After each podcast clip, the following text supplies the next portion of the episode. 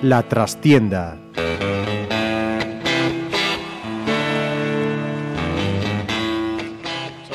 Amigos, os Ramiro Espiño en nombre de todo el equipo. Comenzamos una nueva edición de La Trastienda en Pontevedra Viva Radio desde nuestros estudios en la calle Michelena de Pontevedra.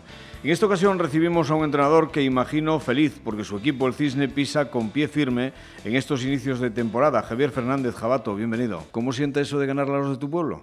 Bien, muy bien.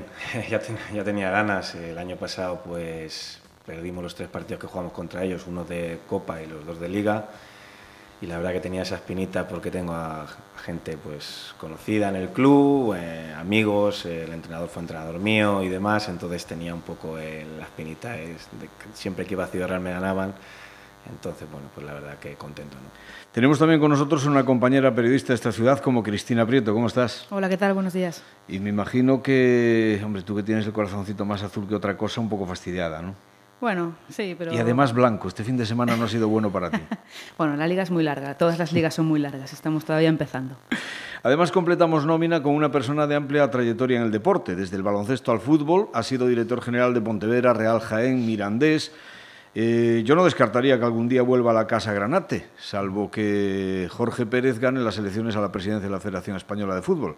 Elías Espiñera, muy buenas. Hola, buenos días. ¿Qué tal por Murcia? Pues un poco más de calor que por aquí. Sí, ¿no? Y con mucha morriña, pero bueno, se vive, no se vive mal tampoco. ¿eh? Debéis de tener un carajal en esa ciudad, pensando que Lucán Murcia está en segunda A y el, y el Murcia, el Real Murcia en segunda B. ¿Cómo se lleva eso pues, por allí?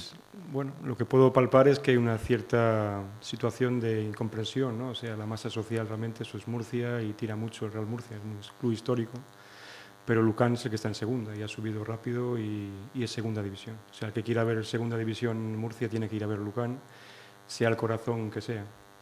Bueno, pues vamos a empezar un poquito con el balomano, aunque esto es una tertulia absolutamente abierta, ¿no? Y podéis introducir los temas como os dé la gana, en el orden que queráis, e interrumpiros los unos a otros sin ningún problema. Cuanto menos intervenga yo, mucho mejor.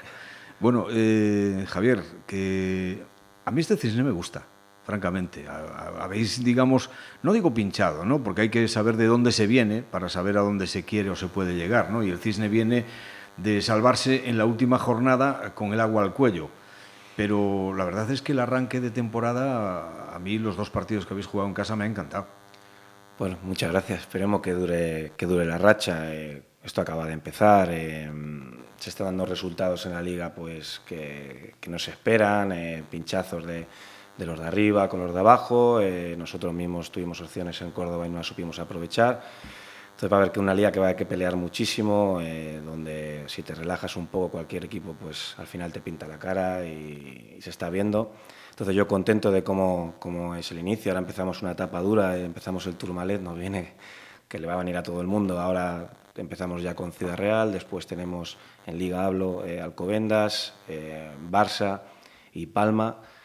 Entonces, bueno, pues empezar eh, contra esos que son, están llamados a estar arriba, empezar ya pues puntuando, pues sabe muy bien. ¿no? Pero que tiemblen ellos, porque mira, el Arcos también está llamado a estar arriba y sin embargo ha caído y además ha caído con, yo creo que con contundencia, ¿no? Sí, yo creo que hicimos un partido muy serio, ¿no? Tanto en defensa como en ataque. Desde un principio mmm, les costaba muchísimo, preparamos bien el partido y sobre todo no cometimos los errores que cometimos en, en Córdoba sí cometimos algunos por ese exceso de intensidad y de, euforia cuando no tenían que haber, pero bueno, eso entra, entra en, el, en, lo que podemos pagar, ¿no? O podemos regalar, entre comillas. Pero bueno, eh, como te decía, es un Ciudad Real, sí, está llamado a, estar arriba, pero realmente, bueno, al final tiene que venir aquí y demostrarlo en la cancha, ¿no? Entonces, Hubo bueno, un momento del, 20, del 26-20 que pasasteis en dos minutos y poco, un parcial de 0-3 que os hicieron, al 26-23 y con balón para ellos. O sea, se pudieron poner a dos tranquilamente. ¿Llegaste a temer que las famosas pájaras que el año pasado tantas veces sufría el Cisne a lo largo de los partidos, pues apareciesen o reapareciesen? No me dio tiempo tampoco a, a, temer, ¿no? Pero sí estábamos un poco pues pensando, eh, intentando darles instrucciones a los jugadores, sobre todo de no repetir lo que habíamos, lo que había sucedido en Córdoba y demás.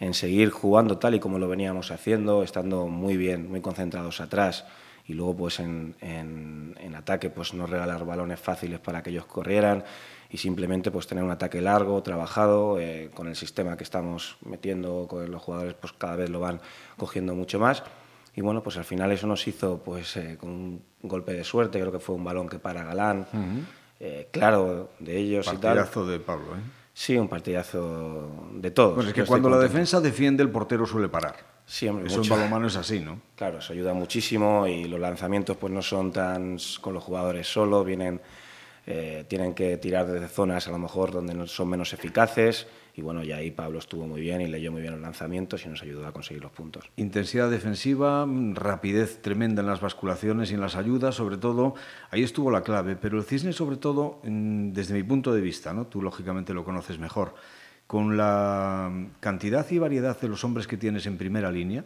las posibilidades que tienen y las cualidades técnicas que todos ellos tienen, llámese Alex Chan, llámese David Chapela, llámese Guillermo Rial, o sea, cualquiera de ellos que, que pueden jugar en cualquier momento, le imprimís una marchita más a los partidos que pocos equipos son capaces de mantener durante los 60 minutos. Bueno, eso es una baza que tenemos que jugar, ¿no? Si tenemos, un, por suerte, pues una plantilla amplia con jugadores de, de, de calidad y que ya conocen la categoría, lo que no podemos hacer es bajar el ritmo, ¿no? Entonces hay que aprovechar cuando entra gente de refrescos, seguir manteniendo esa intensidad, esas piernas, como tú dices, que eso es innegociable si queremos sumar y a partir de ahí, pues bueno, pues aprovechar, dar cambios, rotaciones, que todo el mundo el que salga esté fresco, que si se cansa uno, pues hay otro y todo el mundo aporta, todo el mundo se siente útil, eso es muy importante. Bueno, tampoco te voy a regalar tanto los oídos, alguna cosita mala tendría que decirte. No, a mí particularmente hay algo que no acabo de entender y te lo he visto hacer ya tanto en el primer partido, en este segundo ya no tanto, ¿no? Pero los que hemos jugado algo a balonmano, aunque haya sido muchos años, yo creo que cuando, cuando yo jugaba no había ni pabellones, eh, pocos desde luego sabemos lo que es atacar en inferioridad. Y ahora, con esta nueva norma de que no hay que ponerse la camiseta por encima de portero y demás, utilizáis mucho ese recurso de para atacar 6 contra 6 quedar sin portero. A mí me parece un riesgo innecesario, porque suponiendo que marques gol, o sea, te puede venir el gol a la contra sin tiempo realizar el cambio, pero si no lo marcas ya la cara de tonto que te queda es como en el fútbol del penalti panenca, cuando el portero se queda quieto y te lo, te lo para solo. Bueno, eh, sobre, sobre gustos colores, y si te pones a, y yo que me encanta y veo muchísimo balonmano, todos los entrenadores prácticamente lo utilizan. Al final esto del, cambio de, reglas, pues hay que adaptarse y hay que, pues bueno, eh, trabajarlo. Esto no viene de la nada y no se me ocurre, esto viene entrenado y lo entrenamos. Ya sabemos que quién viene al cambio y quién no al final no se dan situaciones en las cuales los parciales sean tan negativos o no hemos tenido parciales tan negativos. Está claro que podemos regalar algún lanzamiento, alguna bola que se nos cae y recibimos un gol fácil, pero jugamos con eso. Al final estamos en tantadores con uno menos de 2-1 en contra, 1-1, eh, todo lo que sea estar cerca y no que te hagan un parcial de 0-2 o más, pues está bien. Nosotros, bueno, pues se lo trabaja todo el mundo a día de hoy. Y también hay otra cosa que cambia, que, bueno, pues al final todo esto hay que saber leerlo y con el tema de la nueva reglamentación, esto que tú dices, ahora jugamos todos 6 contra 6, lo que hace es que podamos subir un puntito más en nivel defensivo. ¿no? Eh, al final podemos estar un puntito más rayando, no los dos minutos, pero siendo mucho más constantes, agresivos, con faltas y demás, porque al final eso de perder a un jugador a día de hoy no penaliza tanto como penalizaba en temporadas anteriores. Bueno, vamos a hablar un poco, aunque intentaremos tenerlos aquí en la próxima semana también, de lo que aquí en un sector de Pontevedra se llama el rival del otro lado del río, ¿no? de la Sociedad Deportiva Teucro, evidentemente. ¿Te sorprende que haya empezado pinchando dos veces fuera de casa? Sí, sí me sorprende, sinceramente sí. Creo que tienen pues, la mejor plantilla que puede haber en la categoría, pero bueno, lo que hablábamos antes, no por tener la mejor plantilla eh, vas a ganar ya el partido, luego hay que demostrarlo en la cancha y los rivales pues al final es muy complicado ganar fuera de casa. Yo quizá que, creo que al final pues van a tener que rodar, meter a gente que, que, ha llegado al final y demás, han tenido problemas con lesiones, gente nueva, gente joven. Bueno, pues creo que al final tendrán que buscar su mejor versión y yo creo que aparecerá, ¿no? Elías, tú de, de balonmano poco, ¿no? No, no, yo... Lo tuyo es la canasta. Me siento muy involucrado porque tengo amigos en los dos lados, soy socio del Cisne hace pues mínimo 25 años y soy muy amigo de Quique Domínguez, con lo cual pues le deseo el bien a los dos y a Pillo en el Cangas. Yo en la distancia sigo el balonmano al día, me guste o no me guste, y de hecho casualmente no, en pierde, no pierde nunca. No pierde. En la presentación de Javier coincidí justo en, casualmente en, la, en el, donde fue la presentación y bueno, pues es una alegría. Yo creo que cuando estás afuera de esta ciudad, todo lo que sea el éxito de los clubes de balonmano o lo que sea, se ve pues con mucho cariño. Ya no te divide tanto el, esta sensación de tener que posicionarte en un lado o en otro. Y además a falta este año, desgraciadamente, de esa rivalidad Pontevedra-Vigo histórica de siempre, ¿no? que si Vulcano primero, que si Octavio después, mm. etcétera, etcétera, pues hay que conformarse con una rivalidad más local todavía, como es ese Teucrocisne que nos espera. ¿no? Cris. Sí, a ver, yo creo que hay muchísima rivalidad, pero por ejemplo por mi parte no la hay. Yo, a mí me encanta que ganen los dos equipos, creo que eso beneficia a la ciudad y al deporte de la ciudad. Pero bueno, es verdad que gente del Teucro que está ya deseando que llegue el, el derby, ¿no? lo comentaban el otro día, y, y, arrancar un poco mejor. Sí que es verdad que le está costando adaptarse un poco a la, a, la categoría esa temporada. ¿no? ¿Ha quedado algo pendiente de la semifinal de la Copa de Galicia, donde os ganaron por un gol? Bueno, siempre el deporte lo el deporte tiene esto, ¿no? que al final siempre te da, como me pasó a mí con Ciudad Real, la opción de revancha. Entonces, bueno, pues nosotros tenemos esa gana de revancha, está claro que nosotros queremos ganar, pero bueno, eh, cuando nos toque el Teucro, cuando nos toque esta semana que nos toca el grupo, al final se lleva todo mucho mejor y, y, la vida parece mucho más bonita cuando vienen siempre las victorias, pero también hay que estar alerta que, que, que las malas rachas pueden venir y ahí es cuando más tiene que salir el equipo. ¿no? Pues vamos a cambiar un poco de balón, vamos a pasarnos a un poquito más grande, al fútbol. Elías estuvo ayer en Pasarón, la primera vez que mm. ves al Pontevedra este año, ¿no? Sí, suelo ir poco, lamentablemente. Bueno, yo creo que el otro equipo tampoco ofreció mucha resistencia y el Pontevedra pues no, hizo... resistencia sí, lo que hizo fue aburrir a las cabras, sí, es otro tema. Pero bueno, el juego de esa cornicha cantábrica lleva años siendo así, ¿no? Balonmano dice se hace mucho que juegas, en fútbol también lo ha seguido y el fútbol del norte es un fútbol adaptado a esos campos, ¿no? De barro y de eh, dimensiones pequeñas y aquí es un campo que impone. Es una cosa sentarlo arriba y otra verlo abajo, ves la línea y aparte está el borde, con lo cual es difícil, yo creo, ganar aquí. Y, yo creo que, bueno, el Pontevedra hizo lo importante que es ganar. Al final, para estar arriba, lo importante es esa cuerda de si juegas mal o bien, se acuerda de dónde acabas. hizo lo que tenía que hacer ayer, ¿no? Jugó serio, jugó sin conceder, sin dar opciones a lo que ellos buscaban, que era precisamente pillar una contra aislada a, una a costa de que el partido fuese aburrido, pero aburrido de verdad, ¿no? En la primera parte sobre todo. sobre todo. Digo por parte de ellos, ¿no? Lo que sí es sorprendente son las lecturas que hacen a veces los entrenadores, en este caso el de Lizarra, que poco menos que vino a decir que si no lo hubieran marcado el gol ilegal según él, convendría que se, pasase, que se repasase el reglamento, ¿no? porque aludía que había sido fuera de tiempo. Hombre, sí, fuera de los 45 sí, pero cuando se produce un córner y se señala un minuto añadido, evidentemente ese córner se saca y por lo tanto es tiempo reglamentario. ¿no? Yo creo que busco un poco también una excusa para lo que hizo su equipo, que yo me esperaba más de Lizarra, desde luego, ayer. Tanto en ataque como en defensa, ¿eh? porque parece que defensivamente hicieron algo, pero yo creo que les faltó también un puntito de, no sé, el típico equipo de eso del norte, ¿no? que te pone las cosas mucho más complicadas. A mí me parece que no fue un rival para nada complicado. Y el Pontevedra tampoco creo que estuviese muy allá ayer. Es que yo no, no, recuerdo un partido como el de ayer en el que un equipo no haya tirado ni una sola vez a puerta, ni entre los tres palos ni fuera. Mm. O sea, que prácticamente ni ha pisado el área. En la primera parte yo creo que incluso los dos. ¿eh? Yo no recuerdo, salvo el gol, salvo error en mi apreciación del partido, hubo ese remate y... No, el Pontevedra tuvo un par de remates, dos fuera de Mario Barco, otro que paró el portero muy flojito, mm. pero, pero mm. dentro. Pero sí que al menos vivía dentro de campo contrario. No, el balón fue de Pontevedra tener el balón, mm. pero tampoco le falta a lo mejor un punto de chispa o de velocidad a veces en algunos momentos del partido, ¿no? no sé, a veces también como que se acomoda, no sé, no sé explicarlo, pero sí que le falta un puntito a veces.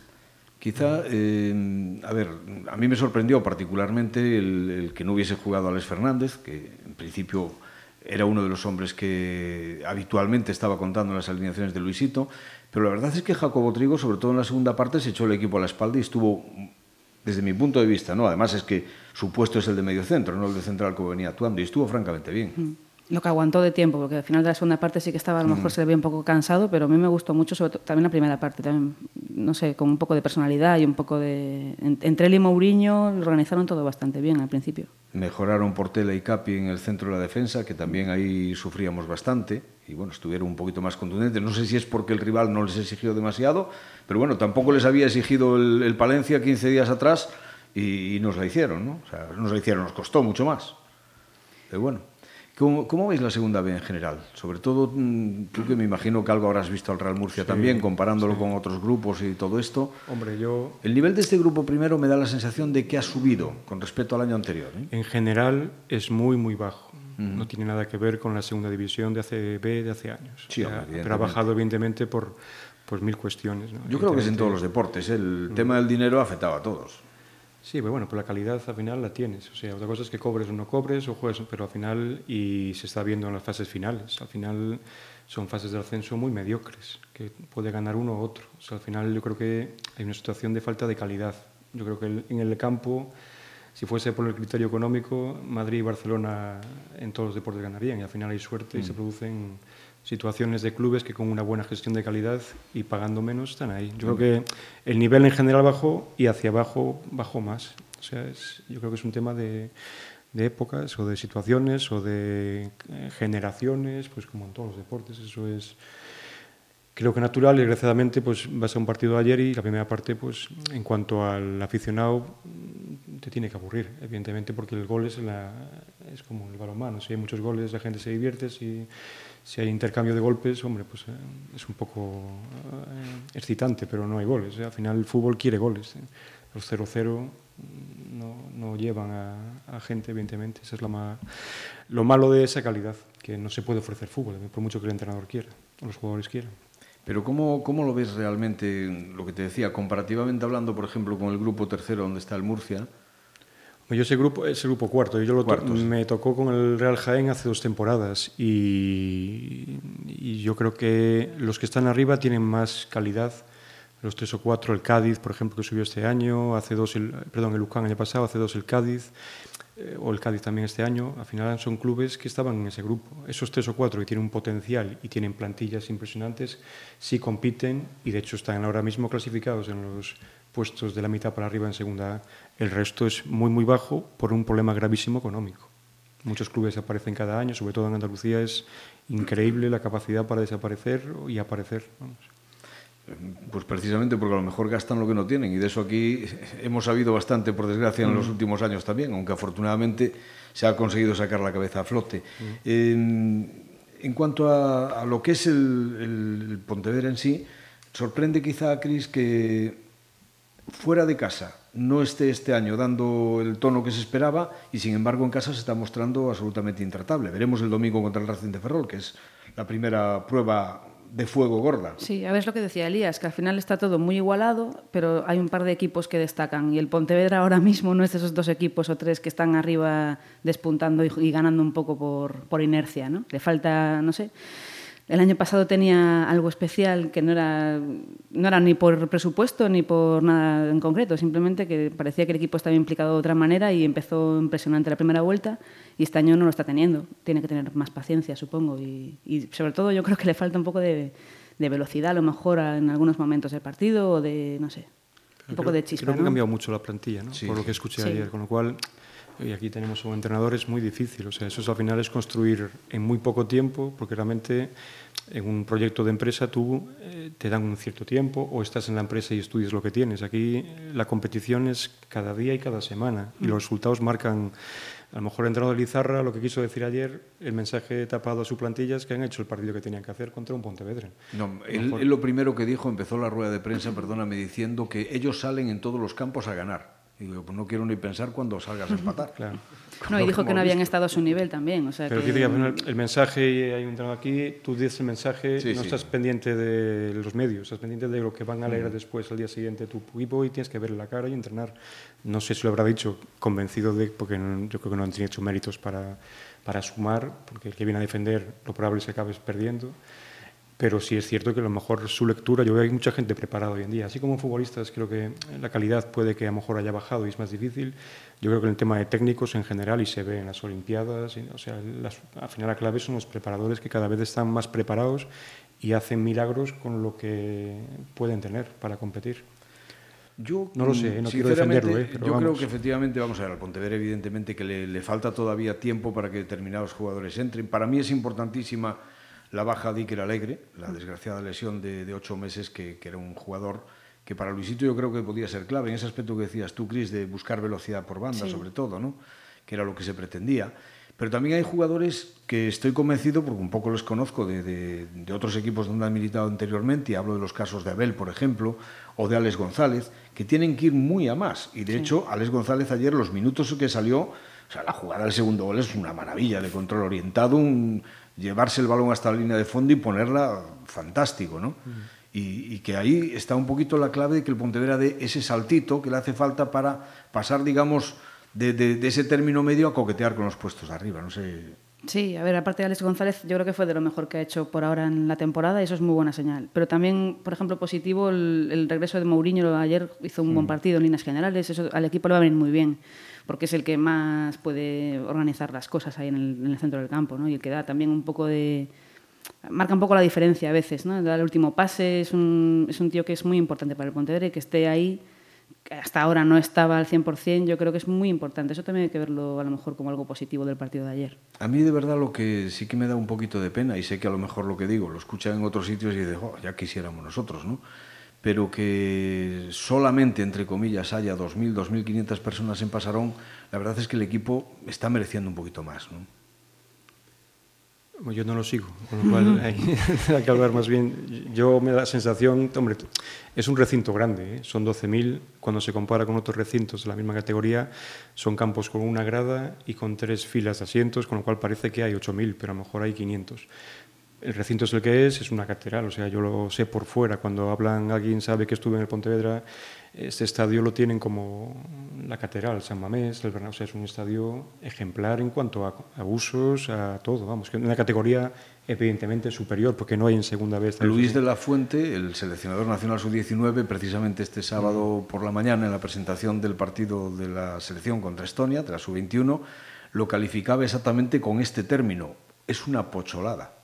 Sí, sí, es un estadio muy coqueto. Y pues digo que, que parece que 2.200 es poco. Bueno, hay que verlo hoy un periódico deportivo cualquiera para no dar sí, no, publicidad. Sin duda, sin duda. Y 2.200 eh, están ya en segunda, que eran los Cádiz sí, y sí. Oviedo y compañía. El resto, nosotros en Jaén teníamos 3.500, pero acabamos de bajar de segunda A, 4.000, 5.000 mm. con el Cádiz, pero eh, capital de provincia, acaban de bajar de segunda A, son circunstancias. Ahora están teniendo 2.000, 2.500, 3.000, que es algo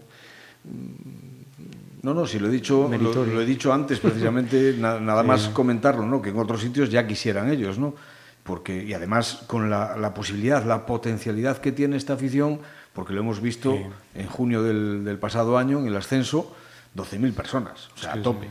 Yo digo por fuera, yo lo puedo cotejar con eso, vivir fuera y estar en grupos distintos y, y es, un, es apetecible para el jugador venir a jugar aquí o jugar en contra del Pontevedra o incluso el aficionado viajar. Es, un estadio, es una ciudad y un club histórico y encima un estadio pues mucho mejor, gracias a Dios, al antiguo Pasarón. A pesar de la presión, ¿no? Y eso Jabato pues sabrá mucho también porque a veces se dice hasta qué punto el jugador agradece la, el ánimo que tiene, pero le afecta, por ejemplo, la presión que pueda sentir por la responsabilidad o la necesidad de, de hacerlo bien, de ganar, etcétera, etcétera. Bueno, pues yo creo que realmente el, el, jugador, y yo fui jugador, prefiere jugar en casa, ¿no? Pues esa responsabilidad está claro que al final tener a tu gente que te aplaude, la presión extra que, que puede dar a árbitros o, o, el rival, pues es fundamental, ¿no? Estabais hablando ahora de 2.000, 3.000 personas, qué diferencia de deporte y que, y que poca gente, bueno, a nosotros nos vienen muchas menos. Y bueno, pues bueno, por suerte es un sitio, es el, el, pabellón es pequeño y parece, lo que hablabais también, que parece que hay más gente, pero bueno, yo invito que también vengan a vernos más, que, que hacemos hueco. Sin duda. Bueno, vamos a, para ir terminando, eh, hay que lógicamente abordar un tema espinoso ¿no? en cuanto al Pontevedra Club de Fútbol y es el asunto Milo Velleira que aunque el Consejo de Administración ha tenido reunión este, este pasado fin de semana, para tratar el tema y, abordar las consecuencias de, de, una sentencia desfavorable, pero de momento no se ha manifestado públicamente, queda seguramente en esta semana lo harán. Y es que bueno, el Tribunal de lo Social le ha condenado al Pontevedra a pagarle 135.000 euros por atrasos y por rescisión de contrato a Milo Velleira. ¿Qué os parece? Yo no conozco. Ponéis cara de extrañeza. No, pero no conozco el tema con claridad. Me imagino que habrá un proceso, habrán cada parte presentado sus temas y hay una resolución judicial. Yo más ahí ya no. Sí. Se llame Milo Vieira o se llame eh, Zidane. Es un tema laboral, gracias a Dios, y yo creo que incluso eh, pues es a nivel jurídico, que es lo que soy al final, ¿no? abogado y jurídico deportivo, me parece una resolución pues bueno, que al final crea jurisprudencia y valdrá para aplicar en otros aspectos también, en lo bueno y en lo malo. Lo que Más pasa de es ahí- que alguien tendrá responsabilidad en esto, digo yo, porque esto es una auténtica barbaridad en segunda vez. Desde el momento en el que se le contrató pagándole casi 60.000 euros al año, En tercera. en tercera. O sea, yo creo que es una auténtica locura. Bueno, pagándole no. El problema es que no se le pagaron. Por eso, de aquellas aguas vienen estos Claro, lodos. o sea, él, él, o sea, él reclama lo, lo que es suyo realmente. O sea, es- él hizo su trabajo y tendrá que cobrarlo. Eso a mí no me parece mal, pero el problema es quién, quién firmó esos contratos, ¿no? ¿Quién permitió semejante locura ¿no? en tercera división?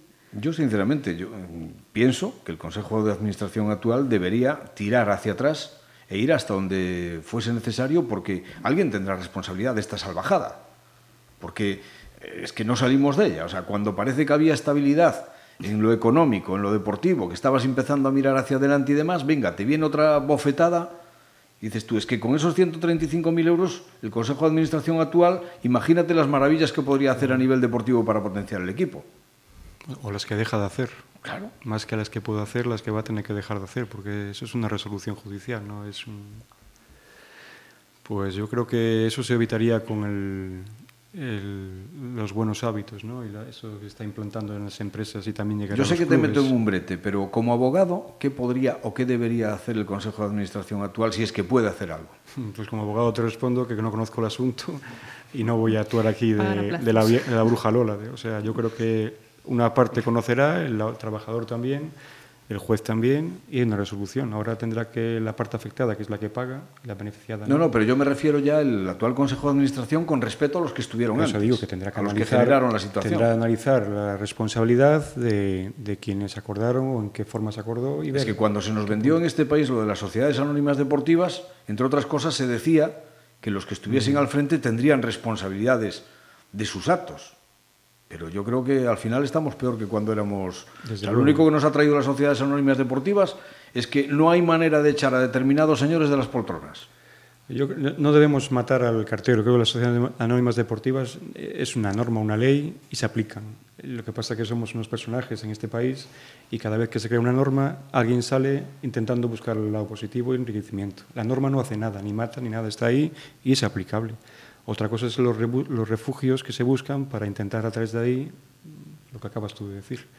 Bueno, pues esperaremos a ver qué, qué movimientos se producen con este tema, pero en cualquier caso sí que es preocupante, lógicamente, y yo estoy convencido de que el actual Consejo de Administración buscará la solución adecuada, pero evidentemente la desgracia de todo esto es que quien termina pagándolo es el club, y el Pontevedra ya lleva pagado muchas de muchos incompetentes que han estado ahí. Señores, muchísimas gracias, Jabato. A seguir ahí, hay que conseguir la primera victoria fuera. Eso, Ahora con el intervalo de la Copa del Rey, ¿no? Por medio. Siguiente reto, siguiente reto. En Copa del Rey, que vais a ver por todo o un poco como entrenamiento, porque no se os ha perdido demasiado. No, no, eh, nosotros lo vamos a ganar. Eh, otra cosa que al final, pues bueno, eh, lo vamos a tomar también un poco de rotar gente, gente que viene jugando menos, pues que tenga minutos. Al final, como la liga acaba de empezar, esto va a ser muy largo, necesitamos que todo el mundo esté enchufado, pueden venir lesiones y demás. Entonces, bueno, ahora toca dar minutos, pero bueno, nosotros con la, con la idea de ganar y pasar de ronda. Cristina, muchísimas gracias. A vosotros.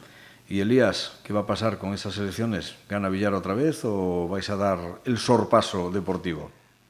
Yo espero que no, ¿no? O sea, ahora con Jorge está, él empezará pronto a a manifestar su, su programa y yo espero que después de 28 años ya de- del mismo presidente pues entre un poquito de aire fresco y se actualice esa, ese deporte que, bueno, yo, eh, Javier no sabe, vengo de baloncesto y siento la cancha y me gusta mucho más, evidentemente, el deporte de sala, pero a que me dedico es al del césped y es el que manda. Y por cierto que en Córdoba me, he estado siguiendo el partido del Cisne ese mismo día por amigos que tengo allí y bueno, se perdió al final. Creo que el partido estuvo ganado 59 minutos. ¿no? O sea que, bueno, pues mucha suerte a, Javier con el Cisne, a mi amigo Quique Domínguez también con el Teucro, evidentemente. Y, y nada, desearos a, este medio el éxito absoluto en esta nueva ubicación y nada más, que desde la lejanía sigo siendo un socio de todo lo que es Pontevedrés y lo sigo, si puedo físicamente voy, si no, pues a través de los medios. Pues muchísimas gracias a los tres y a todos vosotros los que nos escucháis os dejamos con nuestra habitual despedida musical. Hoy de la mano de los ZZ Top, con la colaboración de un grande en la guitarra como Slash. Yo sé que esto a Cristina le va a gustar especialmente. Nos acerca una versión de su tema mítico, La Grange. Como siempre, que lo disfrutéis. Será hasta la próxima semana que intentaremos que haya más y si podemos, también mejor. Muchas gracias, os esperamos.